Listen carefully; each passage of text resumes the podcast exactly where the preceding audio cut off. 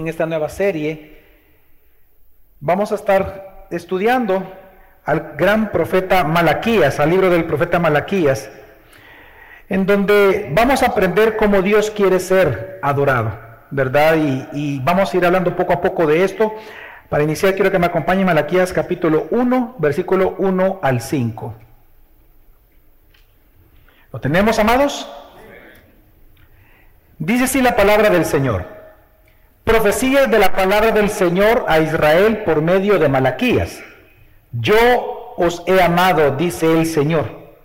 Pero vosotros decís, ¿en qué nos has amado? ¿No era Esaú hermano de Jacob, declara el Señor? Sin embargo, yo amé a Jacob y aborrecí a Esaú. E hice de sus montes desolación y di su heredad a los chacales del desierto, aunque Edom dice, hemos sido destruidos, pero volveremos y edificaremos las ruinas, el Señor de los ejércitos dice así, ellos edificarán, pero yo destruiré. Y los llamarán territorio impío y pueblo contra quien el Señor está indignado para siempre. Vuestros ojos lo verán y vosotros diréis, sea engrandecido el Señor más allá de la frontera de Israel. El poeta contemporáneo Cajilima Márquez, él dice en un verso, y lo cito, no necesito una prueba de amor para asegurarme que me amas. Estás aquí, eres tú, y esa es la prueba más grande.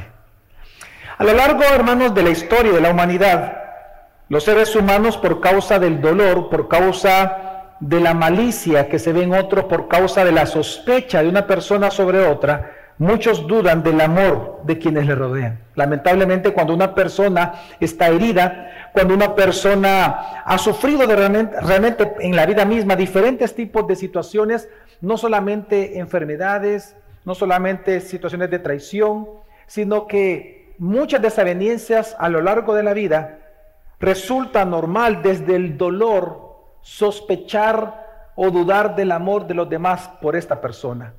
Y la pregunta que surge en personas que se duelen de esta manera es, ¿realmente, ¿realmente me ama?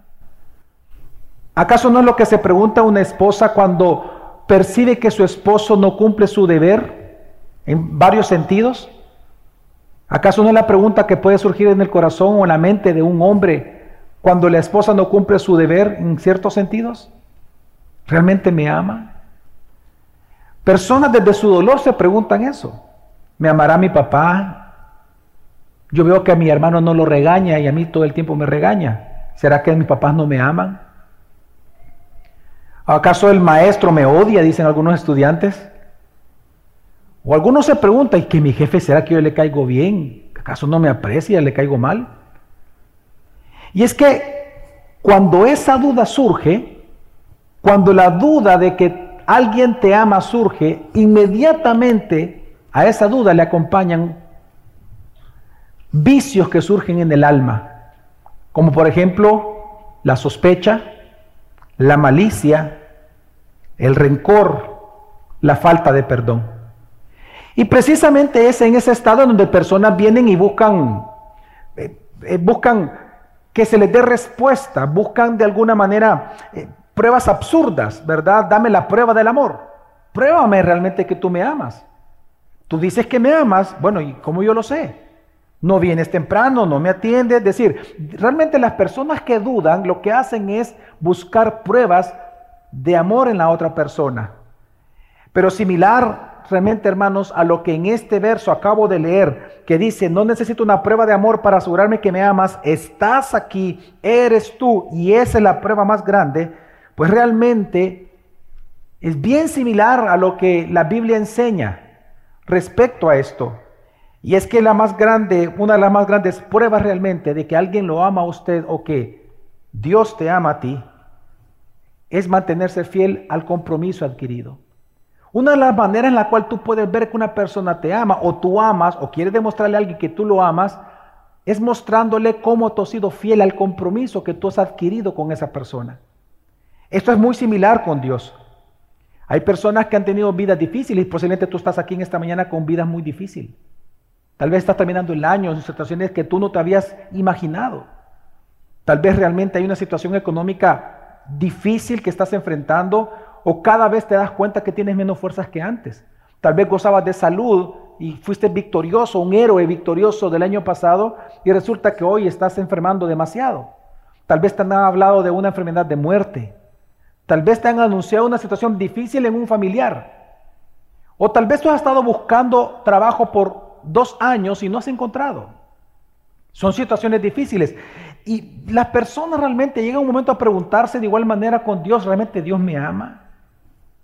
Porque pareciera ser que a los demás se los bendice, pero a mí no me bendice. Y esta pregunta, ¿Dios me ama? Realmente es una pregunta que surge en corazones que están heridos. Y es precisamente ante la falta de una respuesta clara a esa pregunta es que muchos realmente dudan de Dios, dudan de sus motivos y encuentran razón para no obedecerle. Y que póngase a pensar por un momento, ¿cómo usted se comporta con alguien en el cual usted no confía? ¿Cómo usted, no piense en él, no, en usted? ¿Cómo usted se comporta con alguien que usted no confía? ¿Acaso usted se siente libre con esa persona? ¿Acaso usted se siente libre en hacer cualquier cosa? ¿Acaso usted lo quiere servir a esa persona? ¿Usted lo quiere atender a esa persona, a la persona que usted sospecha? No, porque en su corazón ya es un enemigo.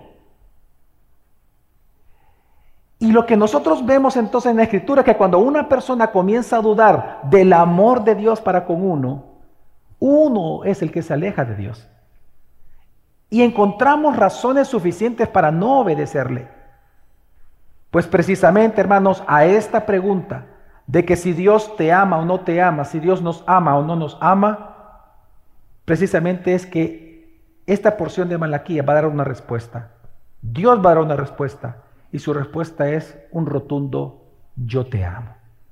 Por lo tanto, el objetivo del sermón de esta mañana, hermanos, es realmente hacerte persuadirte en una sola cosa. Muy simple, pero para muchos posiblemente difícil. Y es que no dudes de que Dios te ama a ti. No vayas a dudar de eso. Porque en este texto dos, Dios da dos razones por las cuales tú no debes de dudar de que Él te ama a ti. Él te, da, Él te va a dar dos pruebas, no una, dos pruebas de que Él te ama a ti. Dos evidencias de su amor. Pero antes de eso veamos un poco del contexto de Malaquías porque estamos iniciando una nueva serie y también porque así inicia este libro. El versículo 1 simplemente es una introducción a todo lo demás. Así que dice, versículo 1 hermanos, dice profecía de la palabra del Señor a Israel por medio de Malaquías. Bueno, Malaquías hermano fue un profeta que no se sabe exactamente la fecha, sin embargo, por el lenguaje y por los detalles eh, históricos que él presenta en el libro, la mayoría de personas lo ubican en la época, en el siglo IV, siglo V antes de Jesucristo, es decir, en el tiempo en que existía Nehemías. Se cree que él era un contemporáneo de Nehemías. Lo que se cree es que Malaquías fue un profeta que aquella reforma que Dios comenzó con Esdras en Nehemías capítulo 8, ¿se acuerda del gran avivamiento que hubo en Israel? Pues este profeta buscaba que se mantuviera. Y por lo tanto la voz del profeta de Malaquías era que se mantuvieran en ese pacto, que se mantuvieran en esa reforma, que se mantuvieran reformándose. Sin embargo, Dios envía ahora a Malaquías, es decir, más o menos unos 100 años después de haber regresado después del exilio a Jerusalén, ya con el templo reconstruido, ellos ya estaban viviendo tranquilamente en sus casas. Resulta que Dios envía a Malaquías a darles, dice ahí, profecía de la palabra del Señor. La palabra profecía, si usted tiene, por ejemplo, Reina Valera, ¿alguien aquí tiene Reina Valera? ¿Hay alguien aquí? Sí. La palabra, la palabra, la palabra es oráculo, ¿se ha dado cuenta? La palabra oráculo, que aquí es traducido como profecía en la versión de las Américas, la palabra oráculo significa carga. Es el peso que le fue impuesto a Malaquías. Pero esta palabra oráculo siempre está acompañada de un juicio. Y es importante entender eso. Es decir, lo que Dios va a hablar son juicios contra Israel. Todo el libro, por eso dice oráculo al inicio. para entender un poco esto, hermano, para, para, entender la palabra oráculo o profecía, cuando dice aquí profecía la palabra del Señor, porque es una palabra, es una llamada que Dios va a hacer al pueblo de autoridad, a que presten atención a lo que Él les va a decir. Yo recuerdo que en mi tiempo, no sé ahora las mamás de hoy en día, ¿verdad? Pero en mi tiempo, mi mamá, yo recuerdo que durante el día nos decía, a mí por lo menos me decía, o mi nombre o mi nombre en, diminutivo. Javier o Javiercito. Vení, hijito, Javiercito. Pero cuando se enojaba conmigo, ¿cómo cree que me llamaba? Javier Arturo. ¿Qué hice? Decía yo. Los dos nombres.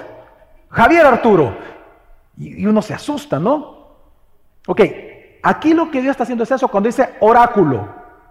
Esta frase, oráculo o profecía de la palabra, es una llamada de atención. Javier, venga para acá. En el trabajo, ay, ¿qué hice? ¿Y qué pasó? Entonces, Dios está haciendo una llamada de atención para el pueblo. Y él, y él va a disputar con ellos, va a generar siete disputas contra ellos, siete en todo el texto, en todo el, en todo el libro, en donde él va a tratar siete aspectos en los cuales el pueblo está engañado. Y es la razón por la cual ellos habían desestimado la adoración genuina a Dios delante de él. Así que Dios está haciendo a través de Malaquías un llamado a disputar con él. Y por eso es que, hermanos, encontramos siete disputas entre Dios y el pueblo en todo Malaquías a través de preguntas. En esta, la pregunta que aquí vemos es que el pueblo le dice, ¿y en tú en qué nos has amado? Y así va a ir el pueblo preguntando ante cada cosa que diga Dios, el pueblo le refuta a Dios. Imagínense la arrogancia de este pueblo, obviamente. Y ya vamos a, explicar por qué. Ahora, ¿cuál es la razón entonces por la cual Dios va a generar siete disputas con ellos? ¿Cuál es la razón? Bueno, es que ellos se encontraban, hermanos, resentidos con Dios. Se encontraban resentidos con Dios porque después de 100 años de ellos ya haber regresado al exilio y ya estar en Jerusalén, aunque ellos tenían el segundo templo ya construido, resulta que el reino de Dios que ellos esperaban todavía no había llegado. Ellos lo estaban esperando, pero como no llegaba, ellos pensaban de que Dios les había mentido. Ellos pensaban de que Dios seguiría tardándose. Ellos llegaron a pensar de que todos los problemas que ellos tenían, porque recuerde que como no había llegado el reino aún, entonces ellos seguían siendo esclavos. Ya habían sido esclavos, fíjense bien, de los asirios. Ya habían sido esclavos de los babilonios. A la época que está aquí, ya estaba gobernando sobre ellos los persas. Y luego recordemos que vino Alejandro Magno con los griegos. Y luego vinieron los romanos. Es decir, ellos siempre fueron, después del exilio, un pueblo esclavo. Por lo tanto, 100 años después de haber terminado el exilio, de que se les esté predicando, de que Dios viene pronto, Maranata, al ver que no viene, se decepcionaron. Y comenzaron a sospechar de que todo era una broma. Una mala broma de parte de Dios. A eso agréguele de que en este entonces había una época difícil sobre ellos económicamente. No había libertades para ellos. Había, al contrario, abusos de derechos humanos. Ellos están también bajo un control político extenuante, con altos impuestos. Así que ellos en lugar de sentirse el pueblo especial de Dios, ese tesoro de tanto que ellos habían leído en la escritura, porque aquí para la época de Malaquía ya casi todos los libros estaban escritos. Aquello que escuchaban de que la niña de los ojos del Señor gusanito de Israel, ¿y dónde? Si mira a Dios cómo estamos. Y ellos realmente aquí estaban, por lo tanto, en lugar de sentirse como pueblo de Dios, se, sentían ignorados por Él. Y eso llevó a resentirse a ellos contra Él, contra Dios. Y ese resentimiento lo llevó a algo, a que ya no querían escuchar a Dios. Y peor aún, ya no le querían obedecer. No les interesaba obedecer. No les interesaba a ellos obedecer al pacto, la parte que a ellos les correspondía, porque sentían de que Dios estaba incumpliendo la parte que a Él le corresponde del pacto, al sentirse solos y abandonados. Así que en general, ellos dejaron de adorar a Dios como Dios demanda ser adorado. Y esta, y esta falta de adoración a Dios comenzó a provocar entre ellos muchas injusticias. Y eso es lo que pasa en una casa. Cuando los hijos dejan de temer a papá y a mamá, entre ellos va a haber grandes disputas. Obvio, no le temen a papá y mamá, que son, digamos, los jueces de la casa, además de los, de los, protectores y proveedores. Cuando los niños no temen a papá y a mamá, entre ellos se pelean. Ahí es la ley del más fuerte. Pues lo que vemos en Malaquías. Cuando ellos dejaron de adorar a Dios como Dios quiere ser adorado, automáticamente surge entre ellos muchas disputas, muchos abusos, muchas injusticias. Y por eso es que es lo mismo, cuando, cuando tú, por ejemplo, te resientes con alguien, es igual. Cuando tú te resientes con alguien, ¿cómo tú te comportas? Una pregunta, cuando tú realmente te resientes con alguien, ¿tú lo quieres oír? ¿Tú quieres oír a esa persona? ¿Tú quieres hablar con esa persona? ¿Tú quieres entablar una comunicación con esa persona? No, no, lo que tú no quieres es ni verlo. Si tú estás resentido con una persona y te enteras que él va a ir a la misma reunión social a la cual tú estás invitado, eres capaz de no ir. Porque no lo quieres ver. Estás resentido en tu corazón. Te duele lo que él ha hecho o ella ha hecho. Pues es lo que estaba pasando acá. Realmente, cuando uno se siente resentido con Dios, uno termina hiriendo a los demás. Pero lo interesante, hermanos, es que Dios no respondió de igual manera que ellos, sino que Dios siendo fiel al pacto, la gran sorpresa es que inicia sus siete oráculos, hermanos, diciéndole que los ama. Y eso es impresionante. Porque vemos que Dios dice lo contrario a lo que ellos. Lo que vemos aquí es que Dios comienza a decirles, a llamarlo, el gran llamamiento como tipo Javier Arturo, cuando uno se asustaba que la mamá lo llamara, Aquí lo primero es para decirles, yo los amo. Para que confíen en sus promesas una vez más. Para que ellos permanezcan en el amor de Él. Para que permanezcan en el amor de Dios. Así que hermanos, el libro de Malaquías es un libro espectacular para nosotros hoy.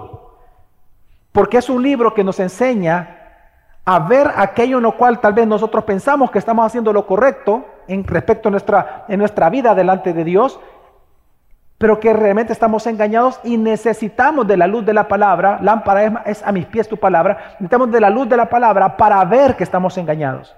Es un libro que nos enseña cómo Dios quiere ser adorado. Es un libro cuyo llamamiento es a volver a adorar a Dios como Él quiere ser adorado. Y por eso el nombre de esta serie es exactamente esa. Adoremos a Dios como Él quiere ser adorado. Así que Veamos cómo comienza el primer gran oráculo de Dios en este libro, hermanos, y lo que vemos que Dios declara su amor por el pueblo incrédulo. Dice el versículo 2, yo os he amado, dice el Señor. Hermanos, esto es increíble. Es increíble por varias razones. En primer lugar, porque mire, de todo lo que un Dios creador, santo, santo, santo, un Dios justo, un Dios que odia el pecado, un Dios airado en contra del pecado y en contra del pecador. De todo lo que Dios podía haber dicho, de todo Dios le dice, yo te he amado siempre. Y esto es impresionante. Porque aquí no está hablando cualquiera, hermano. Aquí está hablando el Creador el creador de todas las cosas, aquel que aparece en Génesis 1 hablando para que las cosas sucedieran, aquel que habló en Génesis 1 para la creación, aquel que habló con Job hablándole recordándole la creación. Resulta que este creador, el que habló con Adán en el jardín, el que habló con Noé, el que habló con Abraham, el que habló con Moisés, el que habló con David, resulta que ese mismo Dios bíblico ahora les está diciendo a ellos, te amo. Yo te amo, Javier. Yo te amo, Geraldina.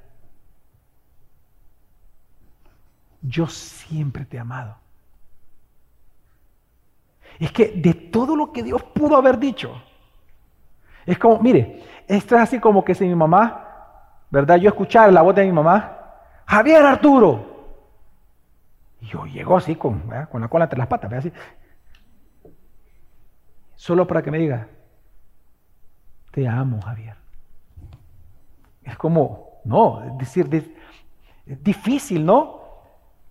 Es decir, Dios, hermanos, en su sabiduría, Él sabía que lo primero que un pueblo rencoroso necesitaba escuchar es cuánto Dios los amaba. Mire, y esto es importante. Cuando piense en su hijo, piense en sus hijos, o piense cuando, si usted, si usted no está casado, no tiene hijos, piense en eso, cuando usted, usted siendo hijo. Cuando un hijo se equivoca en una familia, ¿qué es lo que realmente el niño necesita? ¿Acaso lo que necesita es que se le diga que ha sido un tonto, un estúpido? ¿Acaso él necesita saber que se equivocó cuando él sabe que se equivocó? Supóngase que quebró el adorno más importante de la casa por accidente. En ese momento usted qué hace? ¿Se lo remanga? ¿Le grita? ¿Le dice tonto, estúpido? ¿Otra vez tú siempre? ¿Nunca tú te fijas? Y si usted hace eso, ¿cuál es la reacción de él? ¿Acaso él va a volver a confiar en usted en ese momento? ¿Acaso va a decir, ah, mi papá, mi mamá es mi chero, es mi amigo? ¿Tengo confianza acercarme a él o a ella? Piensa en el mismo caso con la diferencia de que, hijo, no te preocupes. Pero es que mamá, papá, yo quebré tu regalo. lo más importante, no importa, hijo. Lo importante es que tú estás bien. Si yo te amo, hijo. ¿Acaso no cambia la actitud de un hijo? ¿Acaso no va a percibir confianza de acercarse? ¿Acaso no va a sentir la confianza de decirle, mamá, te quiero contar bien lo que hice? Porque fue un accidente, pero te quiero contar lo que yo hice. Vemos aquí al Dios creador diciéndole a ellos, a un pueblo rencoroso, hijos, yo siempre los he amado. Wow, ellos necesitaban escuchar eso de Dios. Eso bota barreras. Es como cuando usted está esperando y usted tiene la costumbre de pelear con alguien, usted lo ya, usted dice, ya, ya, yo siento que aquí viene ya la persona esta, ya algo va a decir. Y resulta que le dice, ¿sabes qué? Yo te admiro. Y quiero decirte que, aunque hemos discutido mucho, quiero decirte que yo, yo te aprecio y te amo. Y te respeto. hay una barrera que se quita automáticamente. Automáticamente. Es lo que Dios está haciendo acá. Y es lamentable porque hoy en día lo que nosotros hacemos es diferente. Viene alguien en problemas, supongamos, pongámoslo en un, en un ambiente mucho más, se supone que es mucho más seguro, un momento de consejería. Cuando viene alguien y le pide consejo a usted, lo normal es que uno comienza a dar soluciones. No, mira, es que tenés que hacer esto, esto, esto, otro. Y vez la persona lo que necesita son soluciones. Lo que necesita es sentirse amado. Lo que necesita tal vez es un abrazo. Lo que necesita es simplemente que se le escuche. Y lo que vemos aquí, por lo tanto, hermanos, que lo primero que Dios les dice es que los ama.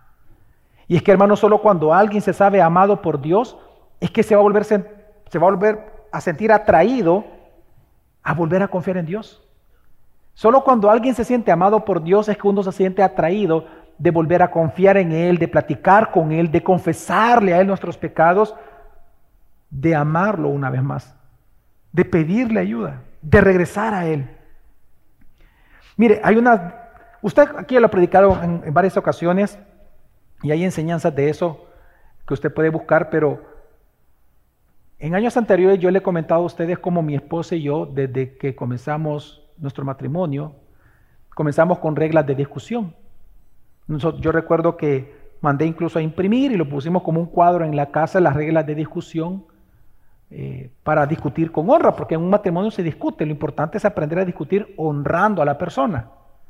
Y una de las reglas de discusión que tenemos, tenemos, perdón, de los 17, 18 que pudiéramos tener en este momento, ahora ya no están en un cuadro, obviamente ya, ya es una cultura en la casa, es que una de las cosas que siempre hacemos cuando discutimos, no importa la discusión, y de verdad piensa en una discusión severa, no importa cómo discutamos, siempre decimos te amo, siempre. Es una regla. Cuando, estoy, cuando mi esposo y yo discutimos, nos decimos te amo. Mira, yo te amo, Gerald. Pero me siento así, así, así, así. O ella me dice, mira, yo te amo, Javier. Eso no está en discusión, pero me siento así. ¿Por qué es importante eso? Precisamente por el efecto que, ocasiona. Porque sabemos que el problema no es, es decir, no es un problema de separación, no es un problema de desprecio, es una situación que duele y hay que resolverla. Y es lo que entonces estamos viendo acá. Ahora, lo interesante es que ante este amor de Dios, la pregunta es cómo respondió el pueblo. Bueno, el pueblo respondió ante esta declaración de amor de Dios. Y mire, hermanos, y, y, pongámonos a pensar, ¿cuántas veces aparece esta frase en toda la Biblia? ¿En cuántas veces vemos en la Biblia que Dios nos dice literalmente, te amo? Son pocas. Pues aquí tenemos una enfrente. En donde Dios está diciendo, te amo. La pregunta es, ¿cómo reaccionó el pueblo en aquel momento ante esta declaración de amor de Dios. Dice el versículo 1, el versículo 2, ¿en qué nos has amado? ¿Sabe cómo respondieron ellos? Con duda, con arrogancia. Es como que si usted le dijera a su esposa, prueba ahorita de preguntarle, mira, dígale, yo te amo. Vea, la respuesta de ella, veamos. ¿En qué me amas, vos? ¿Qué te pasa, vos? Si vos nunca me dices, ¿qué te pasa? Solo porque el pastor te está diciendo, ¿verdad? Si, es, si, alguna de esas respuestas surge, preocupes, hermano. Porque aquí Dios, Dios le está diciendo, te amo, y resulta que él dice, ¿en qué? Quiero que vea el nivel no solamente de duda en ellos, sino que el nivel de arrogancia. ¿Por qué? Porque al ellos pedirle a Dios una prueba de amor, le están diciendo a Dios que les está mintiendo al decirles les amo. Ellos están asignándole posibilidad de mentira a un Dios que es verdad. Vea usted el nivel de arrogancia de ellos. ¿En qué nos has amado? Está bien que usted solo pregunte eso, no sé, a alguien que pase en la calle, ¿no? O, no sé, alguien, alguien que no sea de su familia. Pero a Dios, al Dios de toda verdad, al Dios que es verdad aquel que no hay sombra de variación, que usted le diga, ¿en qué? Demostrámelo. Porque mira cómo está mi vida. Y tú me dices que me amas. Sí, mira cómo estoy. No me levanto. Intento y busco y no salgo adelante. Y decís que me amas. Ve usted el nivel de arrogancia de ellos. Y el nivel de dolor. Así que, ahora, yo entiendo que algunos pudieran tener esta duda en su mente. Tal vez tú no actúas con ese mismo ímpetu que aparece aquí en la Escritura, pero ¿cuántos de ustedes dudan de que Dios los ama al ver los problemas que tienen sus hijos en el colegio o en la universidad? O al ver que ustedes intentan económicamente salir adelante y no pueden. O situaciones familiares, económicas o sociales. Ahora, ¿cómo respondió Dios ante esta duda? Bueno, Dios en amor, Dios va a responder su pregunta. Ellos le dicen, ¿en qué nos has amado? Pues Dios, hermanos, les va a dar y les da dos evidencias de que Dios los ama a ellos y que siempre los ha amado. Y la primera de ellas, de estas evidencias, es que Él les recuerda que Él los eligió incondicionalmente como su pueblo para salvarlos y para cuidarlos. Fíjense bien qué es lo que hacen. Es interesante de que Dios, en el versículo 13 en adelante, si usted lo revisa, cuando habla de Jacob y Esaú como hermanos, porque él comienza con otra pregunta. ¿Acaso Jacob y Esaú no eran hermanos? Dice. ¿Qué está tratando de establecer Dios? Dios lo que quiere, hermanos, es que ellos comparen, que ellos se comparen con las naciones enemigas, pero específicamente que se comparen con los descendientes de Esaú que son precisamente los edomitas de Edom. Los descendientes de Esaú se le llama Edom o edomitas. Y Dios lo que quiere hacer es que ellos se comparen, que se pregunten, ¿cómo es posible que las demás naciones, vea usted la lógica de este texto, dice, Dios les dice, compárense, hijos, compárense. Miren ustedes sus naciones enemigas. Dígame qué naciones de estas permanecen. ¿Dónde están los asirios? Yo no los veo aquí los asirios, pero yo veo a mi pueblo. Porque los asirios ya no existían. Los judíos conocieron a los asirios, pero ya no existían los asirios. ¿Dónde está Babilonia? ¿Dónde está aquella gran nación que, que, que estremecía las naciones? ¿Dónde está? Yo no los veo, pero sí veo a mi pueblo. ¿Ve, ve usted lo que Dios está haciendo? Dios comienza a llevarlos a ellos a pensar que vean sus enemigos, los mismos que los hicieron sufrir, resulta que ya no existen. Pero ellos hasta el día de ese día, hasta ese día, ellos seguían existiendo. Así que lo que Dios comienza a hacer, hermanos, es que se comparen, que se pregunten, ¿por qué razón las demás naciones, nuestros enemigos, ya no existen y nosotros seguimos existiendo hasta el día de hoy? Y la respuesta de Dios es, porque yo los he elegido incondicionalmente para amarlos. El gran tema aquí es la elección incondicional, una de las grandes doctrinas que se recuperaron en la reforma. Dios lo que está hablando es que Dios les muestra que ellos fueron elegidos incondicionalmente.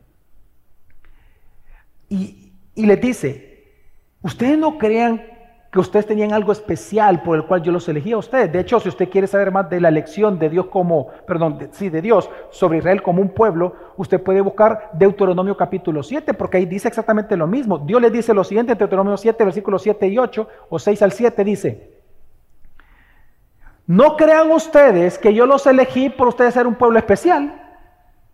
Dios les dice, en usted no había nada especial. Es más, ustedes eran los más chiquitos de la tierra. El más feo va. Tú eres el chiquito y el feo. Pero ¿sabes qué? Dice Dios en, ese, en. Yo los elegí. Y oiga, y oiga lo que dice. Y yo los elegí para amarlos. Y ese es el punto que Dios les está recordando. Dios les dice, vean dónde están sus enemigos. ¿Por qué ellos no existen y ustedes siguen existiendo? Porque mi pacto de elección fue con ustedes y no con ninguno de estos. Y en eso ustedes pueden darse cuenta que yo los he amado. Porque yo los elegí a ustedes para amarlos. Ustedes son mi esposa. Yo a ustedes los elegí para yo ser su esposo. Yo a ustedes los voy a cuidar, pero a los demás no los voy a cuidar. A las demás yo no las voy a ver. A ti te voy a ver. A ti te voy a cuidar. Es contigo mi relación no con todas las demás. En eso tú puedes ver que yo te amo. Y por eso es que el ejemplo que Dios ocupa es el gran ejemplo que en el mismo Romanos 9 Pablo lo ocupa para hablar precisamente de la elección incondicional de Dios. El caso de Jacob y Esaú. Jacob y Esaú eran hijos de quién? De Isaac, el hijo de Abraham, junto con su esposa Rebeca. ¿Ok? Resulta que Rebeca estaba embarazada, sentía ya el pleito entre los dos hermanos en la barriga, en, bueno, no en la barriga, en el vientre, perdón a las mujeres, no quiero ofenderlas, ¿verdad? ¿Okay? Ellos son cólicos, no son los bebés, ¿verdad? En el vientre estaban peleando y resulta que cuando nace Esaú primero, Jacob ya venía agarrándole el talón, o sea, ellos venían peleando y todo. Pero dice Dios, ¿acaso ellos no eran hermanos? Y dice, lee conmigo, dice, yo aborrecí a Esaú y a ti te elegí para amarte. Y, y esto es importante. Porque de Esaú, hermanos, salieron los edomitas. Y quiero explicarle por qué Dios ocupa este ejemplo. Los edomitas fueron un pueblo que cuando los babilonios, recordemos que el, el, reino después de David, después de Salomón, se dividió en dos. ¿Se recuerdan, hermanos, la historia bíblica? Que se dividieron en dos. ¿verdad? El reino del norte, diez tribus, y el reino del sur en Jerusalén. El reino del norte, mucho antes que el reino del sur, fue conquistado por los asirios. ¿ok? Luego Babilonia, años después, conquista y se lleva al exilio al reino del sur. Pues entonces, cuando Babilonia ataca al reino del sur, ¿qué creen ustedes que hicieron los edomitas? hermanos de los israelitas, hermanos, ¿qué hicieron? Se aliaron con Babilonia y se gozaron de la destrucción de Jerusalén, tanto que ellos participaron de la destrucción del templo, los edomitas. Mataron a sus hermanos, se burlaron de ellos, se gozaron en la destrucción. Pues resulta entonces que ahora Dios les dice, miren a sus enemigos, miren a los que se burlaron de ustedes, miren a los que destruyeron el templo, miren que juntamente con ellos Babilonia Resulta que Babilonia los traicionó. Resulta que ellos han sido destruidos. Y no solo eso, mírenlo, miren, miren cuánto yo los he aborrecido a ellos. Que ellos intentan reconstruir sus ciudades porque vivían en una montaña. Intentan reconstruir sus ciudades. Y cuando lo hacen, yo la destruyo. Porque enviaba a, a otros imperios a destruirlos a ellos, Dios. Ellos intentan construir como ustedes construyeron Jerusalén. Ellos intentan edificar como ustedes edificaron el templo y yo lo dejé. Ellos intentan edificarse, ellos intentan reformarse, ellos intentan transformarse y yo los destruyo, yo los aborrezco y yo los reparto por toda la tierra. Y ustedes están aquí con el templo y con sus casas construidas. Hasta el día de hoy, les dice. ¿Dónde está Edom?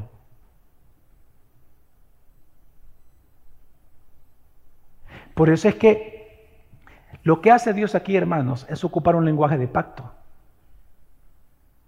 Y esto es sorprendente porque lo que está diciendo es lo siguiente, ¿saben cómo ustedes pueden saber que yo los he amado? Tú me estás pidiendo pruebas, ok.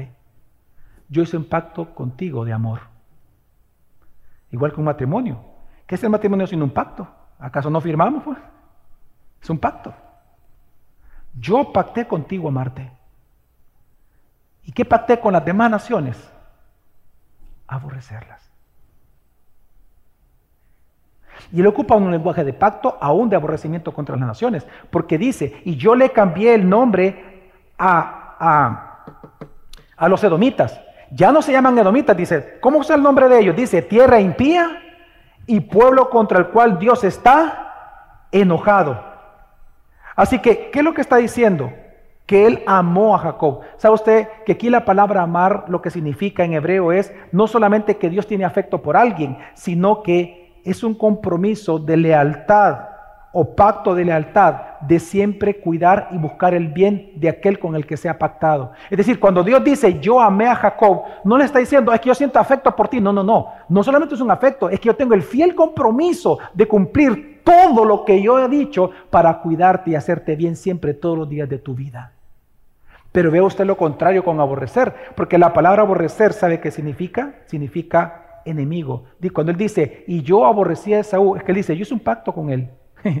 y el pacto es que él siempre va a ser mi enemigo. Y aquí enemigo no solamente se refiere a desprecio, no solamente se refiere a que Dios siente desprecio sobre alguien, sino que también es un pacto de qué? De no amarlo. Un pacto sin compromiso. ¿Cómo es eso? Pastor, ¿cómo es eso que existen pactos de odio y eso, de aborrecimiento ahí mismo en la escritura? Es que el pacto, para entenderlo, hermanos, es un pacto de no compromiso. De hecho, todos los que están aquí, todos, todos los que están casados, tienen un pacto de aborrecimiento. Se lo voy a demostrar. Mire. Pues sí, porque algunos puedan decir, pero Pastor, ¿usted cree que eso es justo? Que Dios haya elegido solo a Jacob y a Esaú no. No, porque lo justo es que todos fueran al infierno, ¿sí o no? ¿Sí o no, hermanos? Porque la paga del pecado, ¿qué es? Dios eligió a uno para mostrar gracia y misericordia. Pero lo justo, si hablamos de justicia, todos al chimbolero. Pero no. Ahora, ahora. Todos aquí tienen un pacto de aborrecimiento. Todos los que tienen familia, por ejemplo. Hermanos, ¿cuántos de ustedes tienen un compromiso férreo, genuino, de ayudar a los ucranianos en este momento? Dígame usted, ¿cuántos de ustedes están mandando dinero de lo que usted gana a los ucranianos en este momento? Creo que ninguno, ¿verdad? Tal vez uno. Pero ¿por qué no lo tiene? No, o no es malo lo que está pasando ahí? ¿Es malo el asesinato? ¿Se están violando derechos humanos? ¿Y por qué no tiene compromiso con ellos usted? Una pregunta. ¿Cuántos de aquí tienen un compromiso en ayudar a las tribus del Amazonas? ¿O no tienen necesidad de ellos, hermanos? ¿Tienen necesidad de, de medicina? ¿De educación? Sí. Pero ¿por qué usted no tiene compromiso con ellos? Un pacto de compromiso con ellos. ¿Cuántos de ustedes tienen compromiso en contra de la trata de mujeres? Ah, pero voy a cambiar la pregunta. ¿Cuántos de ustedes tienen un compromiso con su familia? La familia celular. ¿Cuántos de ustedes tienen compromiso con ellos? Ah, ¿verdad? Todos aquí. Los hijos, ¿cuál es el compromiso que tienen con los padres? Honrarlos y obedecerles. Los padres con los hijos, dígame dos o tres. Protección, cuidado, provisión. ¿Cuál es el compromiso de un esposo con la esposa? Fidelidad, amarla, proveerle. ¿Y de la esposa? Igual, casi similar, ¿verdad? Ok, perfecto. Entonces, fíjese bien.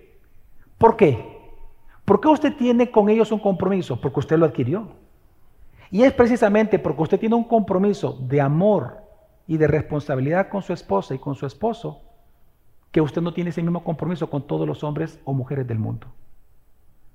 Así que, si tú intentaras, de hecho hermano, si tú intentaras amar a todas las personas por igual, eso sería perverso. Oye lo que te estoy diciendo, sería perverso. ¿Por qué? Los hombres casados que están aquí, tú no puedes amar igual a todas las mujeres del mundo. Perdón, pero tú no puedes. No. Tu compromiso es con una. A ella la vas a mirar de manera diferente y le vas a tratar de manera distinta. Es con ella que tus ojos va a ser tu deleite.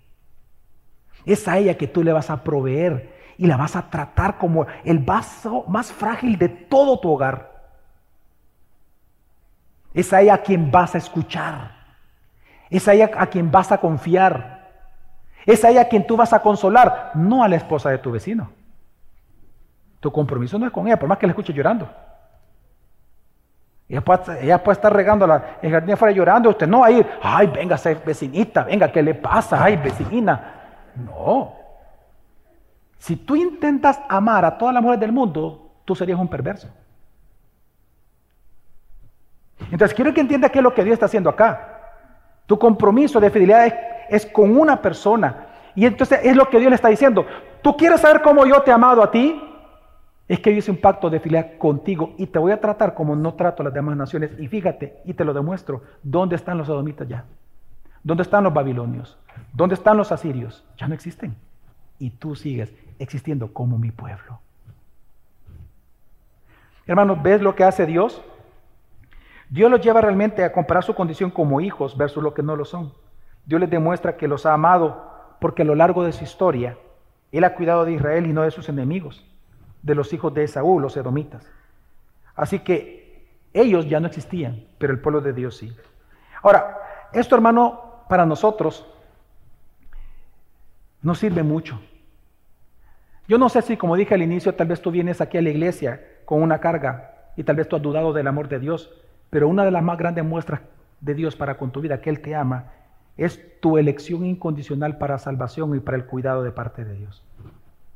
Hermanos, al igual que Israel, cuando, tú, nosotros sufrimos la tentación es de dudar de Dios, ¿sí o no, hermanos?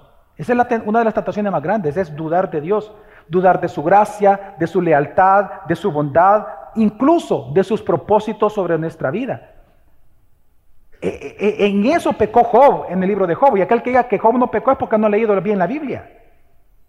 Job pecó al final. El sufrimiento de Job no fue por ningún pecado, eso es obvio. Pero mientras él sufría, él asignó despropósito alguno a Dios en su prueba.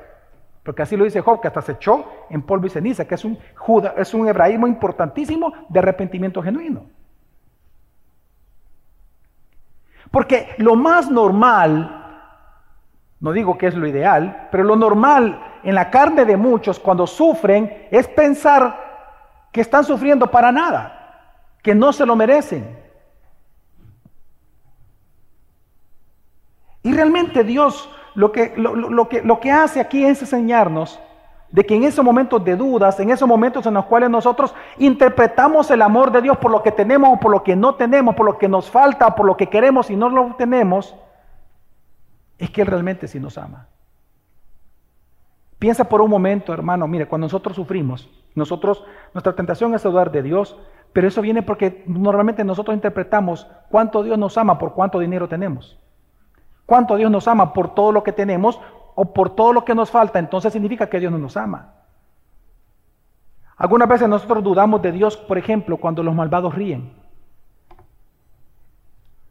Dudamos de Dios porque los malvados ríen y nosotros lloramos.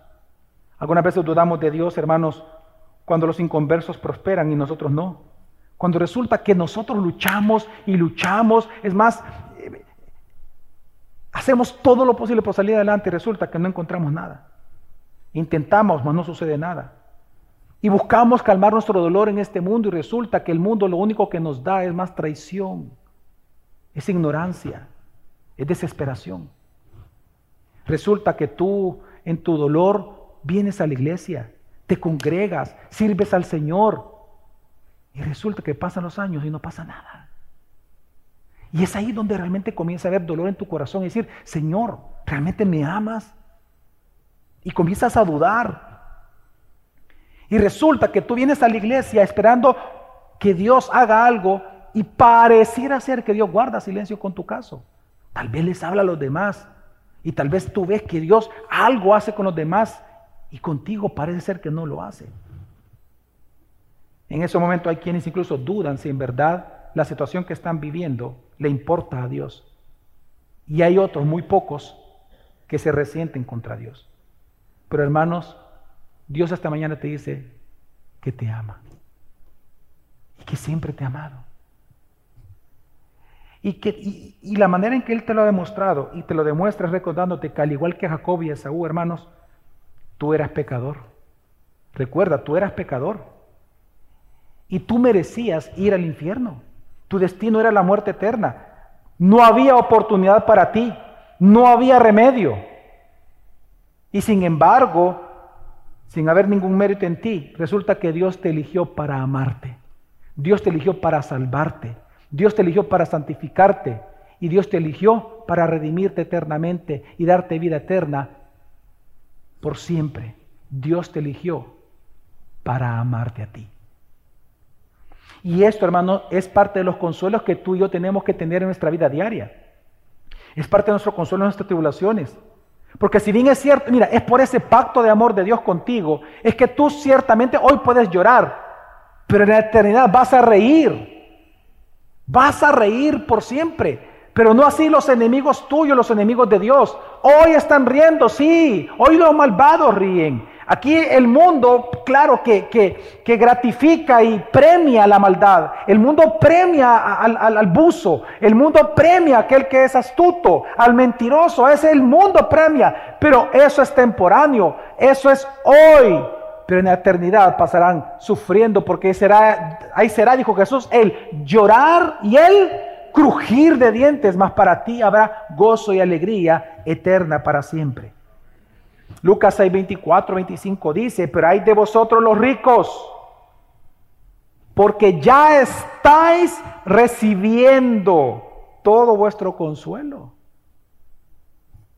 Ay de vosotros los que ahora estáis saciados, porque tendréis hambre. Ay de vosotros los que ahora reís, porque os lamentaréis y lloraréis. Este es el pacto que Dios ha hecho con los que Él aborrece. Ahora, ¿sabes cuál es el pacto que Dios ha hecho contigo, hermano, de gracia sobre gracia? Apocalipsis 21:4. Él enjugará toda lágrima de sus ojos, y ya no habrá muerte, ni habrá más duelo, ni clamor, ni dolor, porque las primeras cosas han pasado. Mira, nuestro estado de gozo va a ser tal que dice que nunca jamás volveremos a clamar a Dios. Jamás. ¿Por qué? Porque estaremos viviendo en Él. ¿Ves la diferencia de los pactos? ¿Ves la diferencia del futuro y la eternidad de ambos? En eso Dios te demuestra que Él te ama. Así que hermano, no interpretes el amor de Dios por lo que tienes o por lo que no tienes. No interpretes el amor de Dios por tus victorias o por tus derrotas. No interpretes el amor de Dios por tu escasez o tu abundancia. Hermano, mejor mira la cruz y observa cuán grande es el amor de Dios por ti. De tal manera Dios te ha amado a ti que entregó su Hijo por ti. Mira cuán grande es el amor de Dios. Mira cuán grande Dios te ha amado. Recuerdo la historia de una mujer que leí en una ocasión en una revista de una mujer llamada Judith, cuyo esposo se llamaba Lawrence. Ellos eran australianos y resulta que van a, África a, ver en la zona donde hay leones, una reserva de leones. Y entonces, al ver que había unos leones cerca, ella decide tomarse una, una selfie eh, baja del vehículo y se pone así y el esposo le dice, no lo hagas, no lo hagas, vente, súbete amor, vente. Y es, no, no, mire, no, si están lejos. Y cuando ella intentaba tomar la selfie, resulta que vienen los leones y la atacan. Cuando viene el ataque, lo que hace el esposo es que se mete en medio del león y ella. Y vienen los leones y se abalanzan contra el esposo. Es la intención del esposo ponerse entre ellos y la esposa lo que no hizo Adán entre la serpiente y la mujer. Se pone el esposo entre los leones rugientes y la esposa, y resulta que el esposo muere inmediatamente. En el funeral ella le dice a todos, yo dudé que mi esposo me amaba, hoy me doy cuenta que él siempre me amó porque dio su vida por mí. Jesús dijo lo siguiente, hermano. En Juan capítulo 15, fíjate bien lo que está diciendo Dios aquí al pueblo. Dios les dice, créanme que yo les amo permanezcan en esa verdad. No se desvíen de eso, no duden. En Juan capítulo 15, Dios Jesús dice a los discípulos, como mi Padre me ha amado a mí, yo los amo a ustedes. Y yo los elegí, al igual que el texto, a ustedes para que den fruto, mucho fruto, y vuestro fruto permanezca. Si obedecen mis mandamientos, ustedes permanecen en mi amor, como yo he sido obediente a mi Padre y permanezco en su amor. Hermanos, Jesús te ama. Y por eso tú puedes venir con confianza a pedirle perdón por tus pecados. ¿Tienes necesidad? Acércate a Jesús. No te quedes callado. No tienes por qué luchar solo tus luchas. Jesús ha hecho un pacto de amor contigo. Y Él desea ayudarte y servir. Porque Él a eso vino a servirnos y servirnos salvación. Él te ama a ti. Imagínate que este hombre, cuánto amaba a su esposa que dio su vida por salvarla. Piensa por un momento, hermano, cuánto amor tuvo que tener Jesús, Jesús, para dar la vida por ti, quien lo odiaba a él en ese momento. ¿Cuánto amor se requiere eso? Y Jesús lo hizo por ti. Así que hermanos, el amor no es un mero sentimiento. El amor es, son acciones que son fieles al compromiso que se ha hecho. Por lo tanto, si tú ves hacia atrás de tu vida, te darás cuenta que Dios siempre te ha amado, siempre lo ha hecho. Amén. Ahora, ¿qué es lo que hace Dios al final?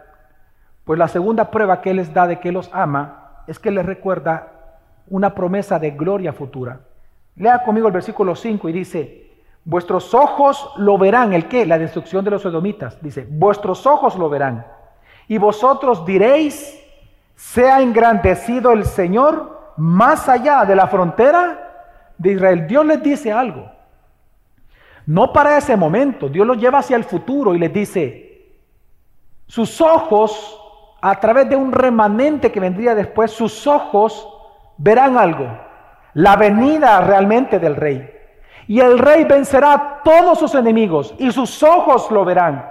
Pues hermanos, esto realmente sucedió en Cristo Jesús. Esta promesa de que Dios la iba a cumplir, le está recordando que Él lo iba a hacer. Porque realmente, hermano, mire, cuando el pueblo de Dios, y es importante el contexto, cuando el pueblo de Dios duda de sus promesas, pierde el temor a Dios. Y por eso Dios es importante que no solamente les dice, te amo, sino que les recuerde las promesas que vendrán después. Es importante, porque eso guarda el corazón de su pueblo. Fíjate que Isaías 57:11 dice, ¿no es acaso porque he guardado silencio por mucho tiempo que no me temes? Fíjate, Dios está consciente de eso, de la debilidad humana. Y Él dice, porque tú piensas que yo guardo silencio, es que tú piensas que puedo vivir como tú quieres. Y por eso Dios recuerda, les recuerda a ellos y nos recuerda constantemente. Y por eso venimos todos los domingos a escuchar la palabra y siempre escuchamos el Evangelio. ¿Por qué? Porque al recordar sus promesas le tememos. Pero deje usted de congregarse por cinco semanas, ¿sabe qué va a ocurrir? Ahí va a andar haciendo cosas que antes no hacía. ¿O no? Algunos hasta la semana, que hasta una semana no viene, ya están. Y por eso necesitamos venir todas las semanas. Dice el Señor, ¿no es acaso porque he guardado silencio por mucho tiempo que no me temes? Eclesiastés 8, por ejemplo, 11 dice que si alguien cree que el castigo de Dios se retrasa, entonces por lo tanto no va a temer y va a sentir la confianza de pecar con libertad. Así que por esta razón Dios viene y les dice, les va a recordar una promesa futura, que Él vendrá, que Él realmente, los ojos de ellos verán la destrucción de sus enemigos. Esto mismo, hermano, Jesús lo enseñó con otras palabras en Mateo capítulo 24, 48 al 50, bueno, versículo 48 dice y 49. Pero si aquel siervo, aquí está hablando, hermanos, eh, Jesús, de que nadie sabe la hora ni el día en que Él vendrá, que Él vendrá como un ladrón en la noche. Amén. ¿Se recuerdan esa parte, hermanos? Ok, en esa parábola Jesús dice lo siguiente, pero si aquel siervo es malo y dice en su corazón, mi Señor tardará, y empieza a golpear a sus consiervos y come y bebe con los que se emborrachan. ¿Por qué estoy mencionando esto? Porque vea usted lo que Dios está haciendo. ¿Por qué Dios no solamente le bastó decirle a ellos, yo les amo, sino que ahora les recuerda promesas que tienen un cumplimiento futuro? Porque Dios les está demostrando que ellos pueden confiar en Él, que Él sí va a cumplir. Cuando tú pones tu esperanza en las promesas de Dios, tú temes a Dios. Y ellos vieron esta promesa cumplida en Cristo Jesús. Es a través del remanente que ellos pudieron ver cómo Jesús vino como rey, como profeta, como el Mesías, como el Cristo, como sacerdote para siempre. Y él puso a sus enemigos debajo de sus pies en la cruz. Él los venció en la cruz. Y ahora nosotros resulta los gentiles, porque dice, el versículo 5 dice, de todas las naciones, de todos los lugares. Claramente ahora nosotros somos de todos los cristianos del mundo, somos el Israel de Dios. Hoy somos el pueblo de Dios. Ahora Israel étnico y el Israel que está allá, ¿verdad? En Oriente Medio, allá ellos son un pueblo llamado Israel. El verdadero Israel de Dios somos nosotros, los creyentes de todas las partes del mundo, en conjunto. Amén. Somos el Israel de Dios. Así que se ha cumplido esta parte, se ha inaugurado el reino, todavía no ha sido consumado, pero ha sido inaugurado. Ahora, esto nos enseña mucho para ir concluyendo. Hermanos, fíjate lo siguiente. Tú y yo estamos viviendo en un tiempo similar al Israel en los tiempos de Malaquías. Fíjate, ellos estaban, fíjate, entre lo que Dios había hecho y los había rescatado del exilio y estaban esperando la venida del Mesías. Pues resulta que nosotros estamos en un tiempo entre la primera venida de Cristo y la segunda venida de Cristo. Por más de dos mil años hemos estado esperando la segunda venida de Cristo. Leemos en la Biblia la promesa que dice, pronto de aquí que voy a volver. Y ese pronto se han vuelto dos mil años. ¿Sabes qué ha pasado en ese tiempo? Es que el mundo se sigue burlando de nosotros. Tus amigos, posiblemente, tus compañeros, se burlan de ti diciendo, este es un estúpido. ¿Cómo está esperando a alguien desde dos mil años diciendo que pronto? ¿Cuál pronto? Si mira, dos mil años. Y tú sigues creyendo esa fantasía, esa historia, esa, e, ese cuento de que Jesús va a venir. Y el mundo es despiadado contigo y te quiere hacer dudar de la segunda venida de Cristo. Te quiere hacer dudar de que Dios te ama y que Dios te ha prometido redención eterna. El mundo nos trata de tontos e ignorantes y la tentación, ¿sabes cuál va a ser? Que vivas sin temer a Dios porque piensas que Él ya no va a regresar. O por lo menos, no que no va a regresar, que Él va a tardar más. Claro, si tú piensas que Él va a tardar más, ¿sabes qué vas a hacer? Querer pecar más. Pero si tú supieras que hoy viene Dios al mediodía, ay papá, aquí estuvieras dedicado, Señor, perdóname todo lo que he hecho. Pero como tú no esperas eso, te permite ciertos pecadillos. Y pero eso es lo que el mundo, lo que el mundo quiere. Pero por eso, hermano, Dios te exhorta a no dudar de que Él te ama, sino confiar sus promesas que por amor Él ha pactado contigo. Amén. Segunda de Pedro 3, con esto concluyo, dice del 9 al 13. El Señor no se tarda en cumplir su promesa. Según algunos entienden la tardanza sino que es paciente para con vosotros, no queriendo que nadie perezca, sino que todos vengan al arrepentimiento. Pero el día del Señor vendrá como ladrón, en el cual los cielos pasarán como gran estruendo, y los elementos serán destruidos con fuego intenso. Y la tierra y las obras que hay en ellas serán quemadas, puesto que todas estas cosas han de ser destruidas de esta manera. ¿Qué clase de personas no debéis ser vosotros en santa conducta y piedad, esperando y apresurando la venida del día de Dios, en el cual los cielos serán destruidos por fuego y los elementos se fundirán con un intenso calor. Pero, según su promesa, nosotros esperamos nuevos cielos y nueva tierra en los cuales mora la justicia. Hermanos, no dudemos del amor de Dios. Aunque no lo veamos aún, Jesús viene pronto. Y tus ojos y mis ojos lo verán. Esa es nuestra esperanza, amén hermanos nosotros seremos consolados por Jesús. El pecado va a desaparecer y con ello va a desaparecer nuestro dolor, nuestras angustias, nuestros miedos, nuestras tristezas. Y nuestro gozo será el estado eterno. Y así como es cierto, hermano, por tanto, que Jesús murió por ti, así como es cierto eso, tan cierto es que Jesús vendrá por ti también. Porque ese es el pacto de Él, ese es el pacto que Él ha hecho contigo, hermanos. El amor de Dios no solamente te redimió de tus pecados, sino que el mismo amor de Dios te llevará a estar con Él eternamente. Y todo este amor será consumado en las bodas del Cordero. Ahí será consumado ese amor. Así que hay dos pruebas de amor que Dios te ha dado a ti en esta mañana para que no dudes de Él. Que Él te ama, que Él te salvó para llevarte con Él. Así que hermanos, hermanas de esta mañana, no dudes del amor de Dios por ti. Dios te ama, vive conforme a ese amor. ¿Cómo una persona que se siente amado vive en una casa? ¿Cómo cuando un hijo se siente amado por los padres vive? ¿Cómo una mujer cuyo esposo le dice yo solamente a ti te amo? Mis ojos solo son tuyos, mi cuerpo solo es tuyo. ¿Cómo esa mujer vive en ese hogar? ¿Acaso no vive con gozo, con alegría, queriendo servir a su esposo en todo? Hermanos, si ahora tú sabes que Dios te ama, cómo tienes que vivir delante de Él, con libertad, con confianza, con seguridad, con fidelidad. Hermano, confía en su amor. Amén.